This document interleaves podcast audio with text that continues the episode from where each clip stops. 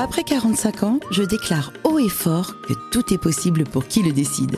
Suivez l'histoire de ces femmes et de ces hommes qui ont changé leur destin, amélioré leur vie, sublimé leur quotidien. 5, 4, 3, 2, 1, votre vie peut commencer. Bonjour chers auditeurs. Si vous écoutez mon émission depuis quelques mois, vous savez que j'aborde tous les sujets qui concernent les plus de 45 ans. Donc sans langue de bois. Ici, il n'y a pas de tabou. Et j'en profite pour vous dire que si vous voulez que je traite d'un sujet en particulier, vous pouvez m'envoyer un message sur Instagram à La vie commence à 45 ans. Bon, c'est dit. Alors aujourd'hui, on va aborder un thème complètement tabou. On n'en parle pas en France. Et pourtant, ça concerne potentiellement plus de 15 millions d'hommes. Vous avez bien entendu. En effet, on va parler de l'andropause. La vilaine andropause. Alors autant on nous rebat les oreilles avec la ménopause, il y a des dizaines de livres sur le sujet, il y a des articles dans tous les journaux chaque semaine, autant l'andropause est passée sous silence comme si ça n'existe pas. Or, il est avéré que des millions d'hommes en ont les symptômes, mais comme ils ne savent pas les reconnaître, ils vivent avec, sans chercher d'explication à leur baisse de libido, leurs troubles du sommeil, leur perte musculaire et leur morale en berne. Aussi, j'ai décidé d'inviter une journaliste qui a écrit un livre sur le sujet cette année pour y voir plus clair. Bonjour Anne-Cécile. Bonjour Isabelle. Alors, je suis ravie de ta présence parmi nous. Est-ce que tu veux bien te présenter déjà? Oui, avec plaisir. Donc, je m'appelle Anne-Cécile Michelet. J'ai 56 ans euh, cette année. Oui. Je vis actuellement avec un compagnon. Je suis belle-maman d'une grande fille et d'un petit garçon. Mhm.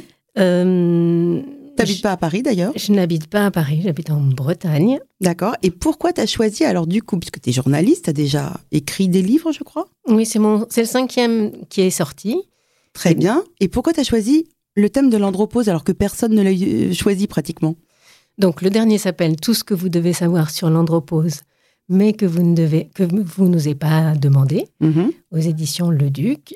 Et pourquoi? Eh bien parce que l'andropause est arrivé dans ma chambre à coucher.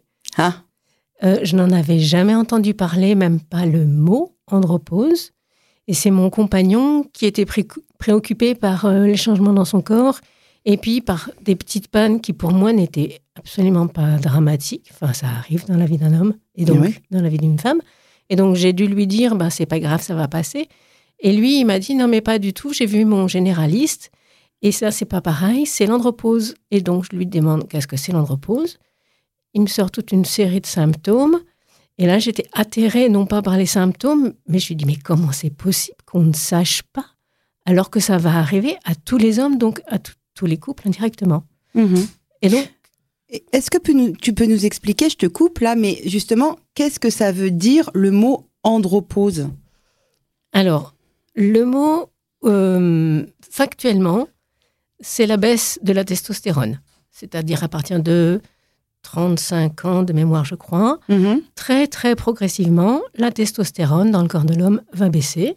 D'accord. la testostérone qui lui permet de se reproduire, donc qui rend le côté un peu agressif de l'homme et le côté euh, Macho. oui, Macho, macho man, Ah, c'est ça on peut dire ça. Mhm. Et puis à un moment, il a, euh, il a passé la période où il doit se reproduire et donc son corps va se modifier parce qu'il il met l'énergie ailleurs. Donc ça, c'est factuel, c'est ce qui se passe à l'intérieur du corps. Ce mot d'andropause, c'est un mot qui a été inventé dans Oui. une période très trouble. Et comme on est sur Radio Shalom, j'aimerais bien qu'on en parle. Oui, donc le mot, le mot l'andropause, il est né pendant la Deuxième Guerre mondiale, il est né en 42 en Mhm. Italie. En tout cas, c'est une théorie que j'ai trouvée. Euh, Je ne peux pas dire c'est ça, c'est sûr, mais j'ai fait, des cher- j'ai fait des recherches parce que euh, étymologiquement, andropause, ça veut dire fin de l'homme. Ça vient de andros en grec, euh, l'homme, et pose, la pose. Je me suis dit, mais quel est le cinglé qui a inventé un mot pareil? Ben oui. donc j'ai cherché et je suis tombée sur une, une thèse d'un d'un universitaire, je crois, qui explique que donc le mot est né en 42 pendant la deuxième guerre mondiale. Il est né en Italie. Donc si on se souvient, l'Italie alliée avec l'Allemagne. Derrière, donc on a besoin d'hommes forts pour aller se battre, d'hommes virils.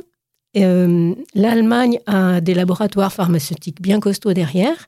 Et donc, deux, deux symptômes, on va dire normaux, il crée une maladie qui s'appellera l'andropause et qui en plus veut dire fin de l'homme. Donc, bien sûr, les hommes vont aller chez le médecin pour, Mmh, pour, prendre des médicaments. pour- enfin, en tout cas pour soigner ça, parce que Mhm. personne n'a envie d'être un homme terminé. oui. Et donc, on va donner de la testostérone, ce qui va permettre aux hommes d'aller se battre avec agressivité. Ce qui était l'objectif euh, premier. Alors, effectivement, on voit que c'est un mot qu'on pourrait remplacer parce que, évidemment, cette période de la vie n'est pas la fin de l'homme, comme la ménopause n'est pas la fin de la vie d'une femme. Euh, maintenant, d'ailleurs, on a décidé d'utiliser un nouveau terme. Tu peux me dire quel est ce terme qu'on trouve sur euh, Internet si vous voulez faire des recherches? Alors maintenant, on dit DALA, qui veut dire déficit androgénique lié à l'âge. Voilà, donc si vous voulez faire des recherches sur Internet, vous devez écrire DALA, c'est ça? D-A-L-A, tout à fait. Enfin, andropause va sortir. hein. Oui, mais, bon, aujourd'hui-. On n'utilise plus ce mot parce que d'abord, il est, il est assassin. Oui, c'est ça. Et, et, et puis, euh, scientifiquement, on va dire de façon médicale, on dit DALA. Alors, ça commence à quel âge l'andropause? Alors, ça commence à partir de 35 ans. Au départ, la testostérone va baisser, mais c'est vraiment infime et on ne sent rien, on ne voit rien. Et petit à petit, il est possible que, petit à petit, ça veut dire peut-être au bout de 10 ans, 20 ans, 30 ans ou jamais, hein, Mhm. il est possible que certains cer- symptômes apparaissent. Possible, ça veut pas dire, euh, ça veut bien dire ce que ça veut dire. C'est-à-dire, c'est pas sûr qu'on va les avoir et c'est pas sûr qu'on les ait tous. Je précise parce que c'est important. Mais il est possible que, à un moment, différents symptômes apparaissent. Peut-être que tu veux que je les liste. Oui, exactement. Alors, il peut y avoir de la tristesse, de la déprime, il peut y avoir la baisse de la concentration, euh, des troubles de mémoire, euh, des bouffées de chaleur, Aussi. tout ça. Tout ça, c'est un peu comme les symptômes de la ménopause chez Oui. la femme. Euh, il peut y avoir le sommeil va être peut-être moins profond, moins, moins long. Enfin, Il est perturbé. Oui. On peut perdre ses cheveux ou ses poils Mhm. euh, notamment au niveau du poil pubien. Euh, on peut prendre du poids. Et- Aussi, comme les femmes, voilà. Ah, voilà. En fait, c'est une baisse hormonale et ce que l'on sait très bien expliquer chez les femmes, on ne l'explique pas chez les hommes. On, on dit que c'est comme un vieillissement naturel, alors qu'en fait, c'est une baisse hormonale aussi. Oui. Euh, et puis je finis donc de fatigue, euh, baisse de l'endurance, la peau qui peut s'affiner aussi, et puis baisse du désir et érection qui est moins moins forte ou moins longue ou moins tout le temps au rendez-vous. Ça, c'est les symptômes possibles. Et ça, normalement, ça touche combien, quel pourcentage d'hommes? Alors, sur la couverture de mon livre, il est écrit 10% de plus de 50 ans. C'est un chiffre qui circule. Pour moi, il n'est pas juste. Ah non, il n'est pas juste. Pour moi, ça touche, ça touchera à un moment de leur vie tous les hommes. C'est-à-dire, à un moment de leur vie, la testostérone va baisser. Et- Exactement. En fonction de leur état de santé et de comment ils vivent les choses et comment ils les, ils les gèrent, c'est-à-dire si ça devient un drame pour eux et qu'ils s'obsèdent là-dessus, ça risque de durer, de durer longtemps.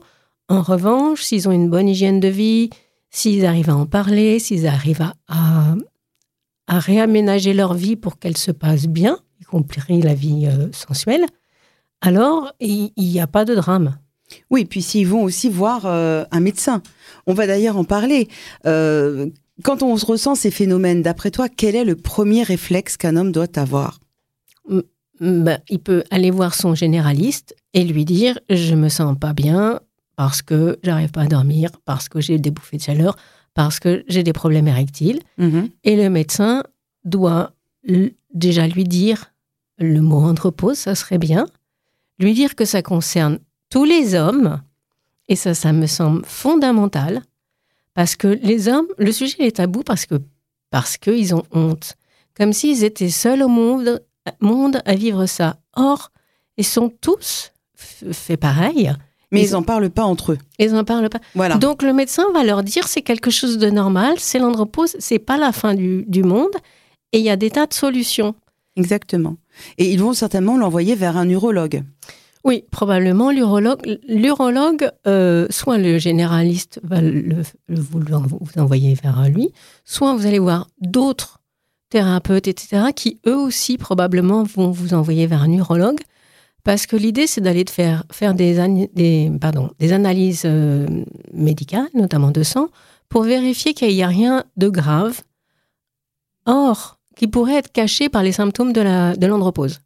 Oui, parce que c'est ce que j'ai lu dans ton livre. Ça, c'est très, très, très, très important. Soyez très attentifs.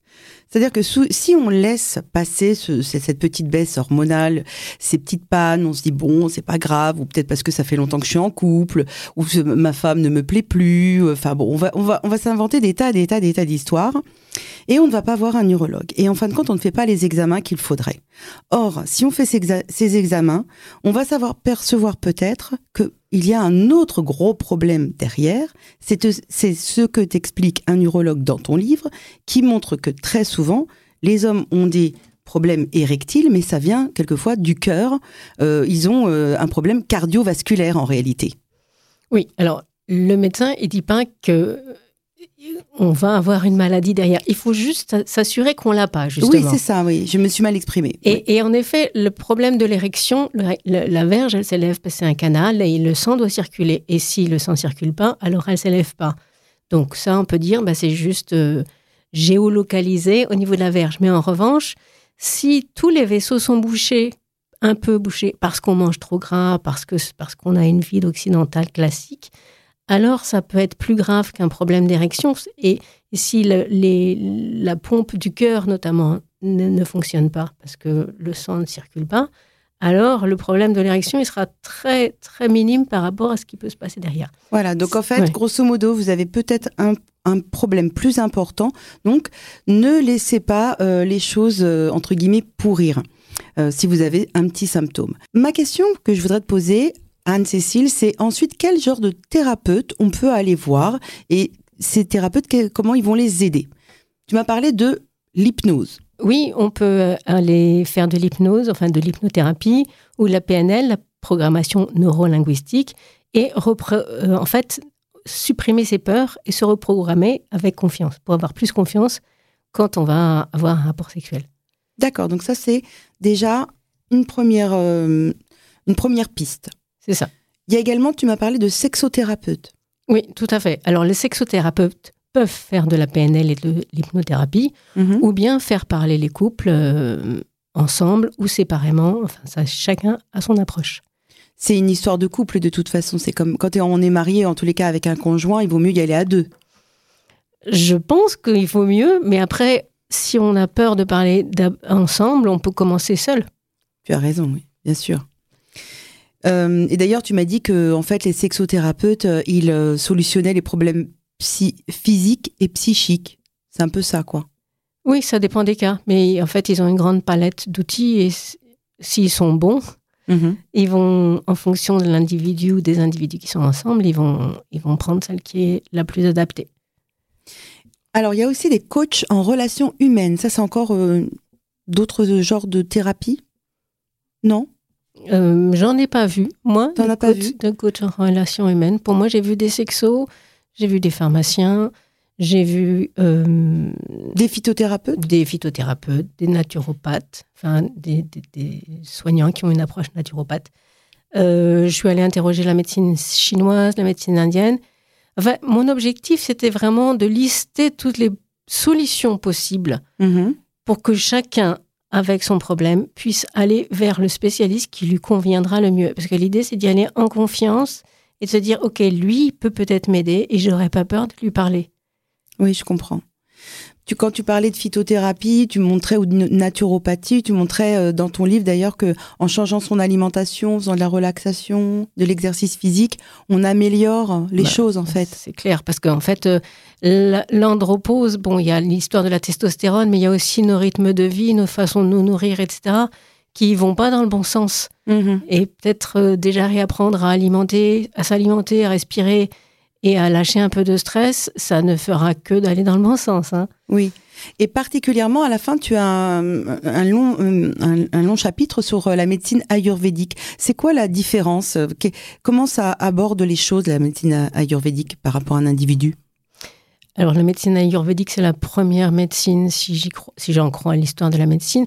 Et c'est une médecine holistique, c'est-à-dire qui prend pas l'individu en pièces détachées, c'est-à-dire c'est pas un problème d'érection, je vais vous soigner le sexe, mais qui prend l'individu vraiment dans, son, dans sa complétude, sa façon de s'alimenter, de réfléchir, de parler, d'aborder le monde et de, respirer, etc. Tout ça, c'est des choses qui vont dans le bon sens.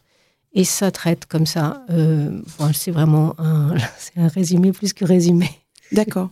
Mais en fait, on va travailler euh, au niveau aussi de l'alimentation, du psychique? Oui, oui. Peut-être que si on a des problèmes constitution normale et si on a des problèmes de désir, c'est peut-être parce qu'on mange trop et mal. Enfin, des fois, c'est par exemple, oui, basique les choses. Oui, oui, bien sûr. Et si on boit trop de vin, ok, ça va nous détendre au moment où on le boit, mais ça fait dormir derrière. Oui, bien sûr. C'est des logiques. Hein, euh. En fait, euh, euh, tu as montré dans ton livre, qui, si je, pour le rappeler, hein, c'est tout ce que vous devez savoir sur l'andropause, de, donc de Cécile Michelet aux éditions Le Duc. Tu as expliqué dans ton livre, tu as été voir, tu as fait des témoins, tu as été interviewé des gens, hein, des hommes, des, des, des, interviews d'hommes. ensuite, tu as été voir des thérapeutes, et avec tout ça, les gens, et eh bien finalement, ils font un petit peu euh, leur euh, leur sauce à eux. Ils vont aller, euh, ils vont choisir le la thérapie qui leur va. Je trouve ça très bien. À la fin, quand même aussi, tu parles des médicaments. Alors, est-ce qu'il y a des médicaments qui existent? Alors, si on a juste un problème d'érection et qu'on veut juste régler ce point, oui, il existe des médicaments, des médicaments de pharmacie ou des plantes pour juste un instant T, voilà. voilà. En tous les cas, il faut pas s'en priver si euh, aussi euh, pour euh, soutenir. Et d'ailleurs, tu le dis dans ton livre, tu, dis que ça peut même être simplement un soutien psychologique. Et puis ensuite, on s'en passe. Mais en tous les cas, ça, peut être une, une, possibilité. Bah, c'est l'urologue et les sexologues qui me le disent, qui peuvent dire. À un moment, on peut être tellement focalisé par son histoire d'érection qui ne fonctionne pas que ça va la bloquer systématiquement. Donc, le temps de faire un autre travail sur, sur soi, prendre ça pour voir que mécaniquement ça fonctionne, ça peut être positif, à condition de ne pas prendre ça toute sa vie derrière, parce qu'il y a d'autres conséquences qui sont peut-être pas terribles. Bon, bah écoute, en tous les cas, merci beaucoup. Malheureusement, c'est toujours très très court mes émissions, mais en, fin de compte, on a un minimum de temps. On a essayé de vous donner un maximum d'informations. Les hommes ne doivent pas rester seuls dans leur coin avec leurs problèmes, je vous le dis, messieurs. Et mesdames, aidez vos, vos conjoints. Il faut partager euh, ensemble, il faut s'épauler, il faut s'aider mutuellement dans cette période délicate de notre vie. Hein. Euh, la semaine prochaine, on va aborder un autre sujet qui concerne les hommes, c'est les cancers de la prostate, et ça sera avec le docteur Toledano, donc soyez au rendez-vous. Merci de votre fidélité et je vous souhaite une bonne après-midi. Au revoir.